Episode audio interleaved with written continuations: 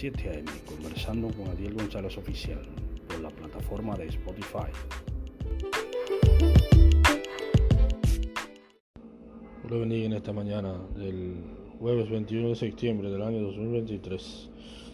Estoy conversando a las 7 a.m. con Adiel González Oficial por la plataforma de Spotify. Este es un producto de MediaMax Publicidad.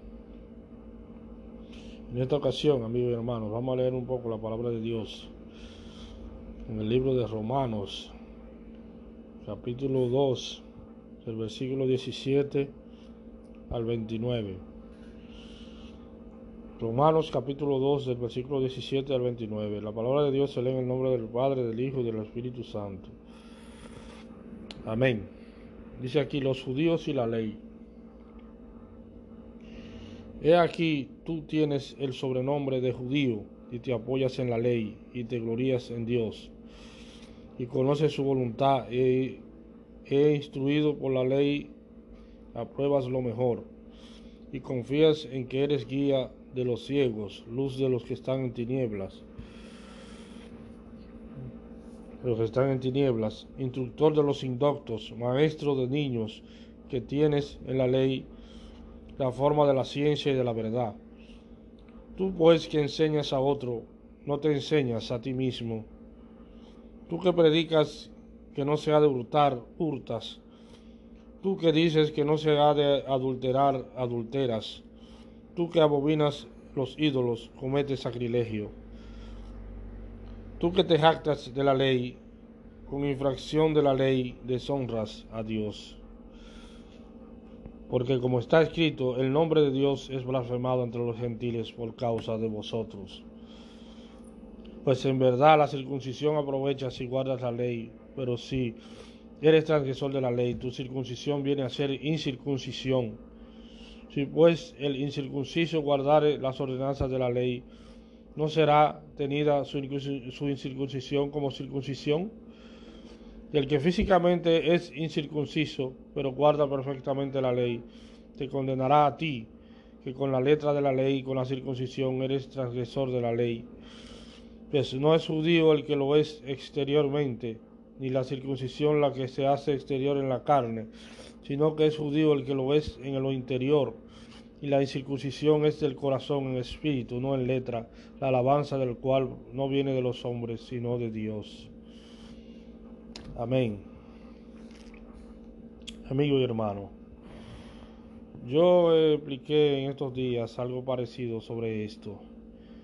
Eh, ya no estamos bajo la ley de Moisés, sino bajo la gracia del Espíritu Santo.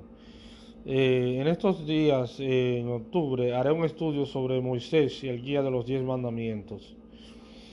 Pero es para que una forma, para que veamos por qué vino la ley. ¿Por qué vino la ley al pueblo de Dios? La ley fue escrita para tener en el corazón, de boca, se la dijeron de boca. Lo que pasa que el pueblo no quiso oírla y se la escribieron en unas tablas para que la tuvieran, para que la, leyeran. Pero la ley fue para que la escucharan y la guardaran en el corazón.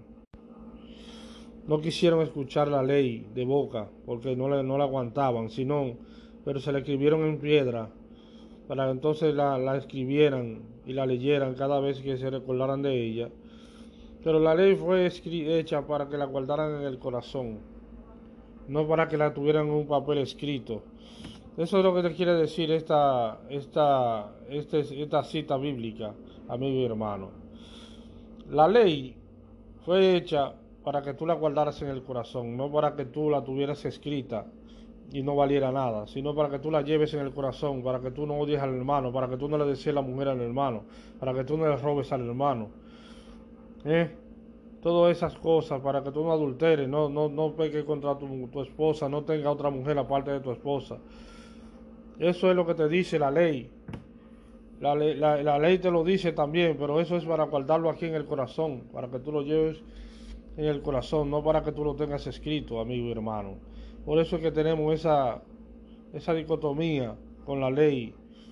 Por eso que dice que si los judíos con la ley, la ley es para llevarla en el corazón, no para, no para leerla cada rato así eh, eh, en el público, sino para que tú la practiques con tus hechos, con tus hechos diariamente la practiques la ley y te evites todas esas cosas de decir que, que yo guardo la ley, que yo guardo qué sé yo qué, que yo guardo los mandamientos.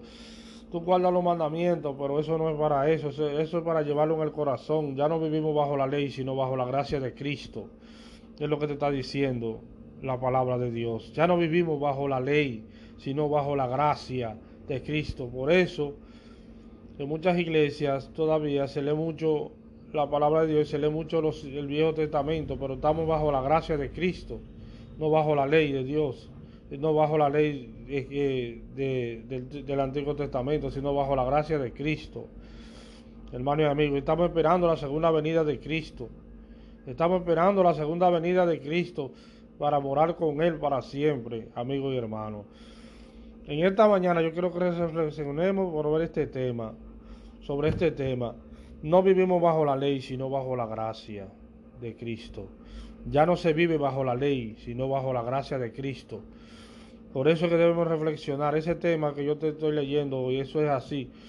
Los judíos se creían que por la ley iban a ser justificados, pero uno que no conoce la ley, igual de amar la ley que el otro que la conoce, que nació judío, se salva más que el judío que, que es judío de nacimiento y lo va a juzgar a él. Entonces, amigo y hermano, te está diciendo que solo en Cristo hay salvación y vida eterna. Cristo hay salvación y vida eterna, amigo y hermano. Reflexiona sobre este tema. Ya no vivimos bajo la ley, sino bajo la gracia de Cristo. Bajo la gracia de Cristo vivimos en esta, en este, hoy en día. Busquemos a Cristo, hermanos. Busquemos a Cristo. No vivamos bajo la ley vivamos bajo la gracia, porque Cristo no tarda en llegar ya. Vamos a vivir bajo la gracia de Cristo, no bajo la ley, amigo y hermano. En esta mañana reflexiona sobre este tema. Esto fue conversando a las 7 a.m. con Adiel González Oficial bajo la plataforma de Spotify. Esto fue un producto de MediaMax Publicidad. Amén.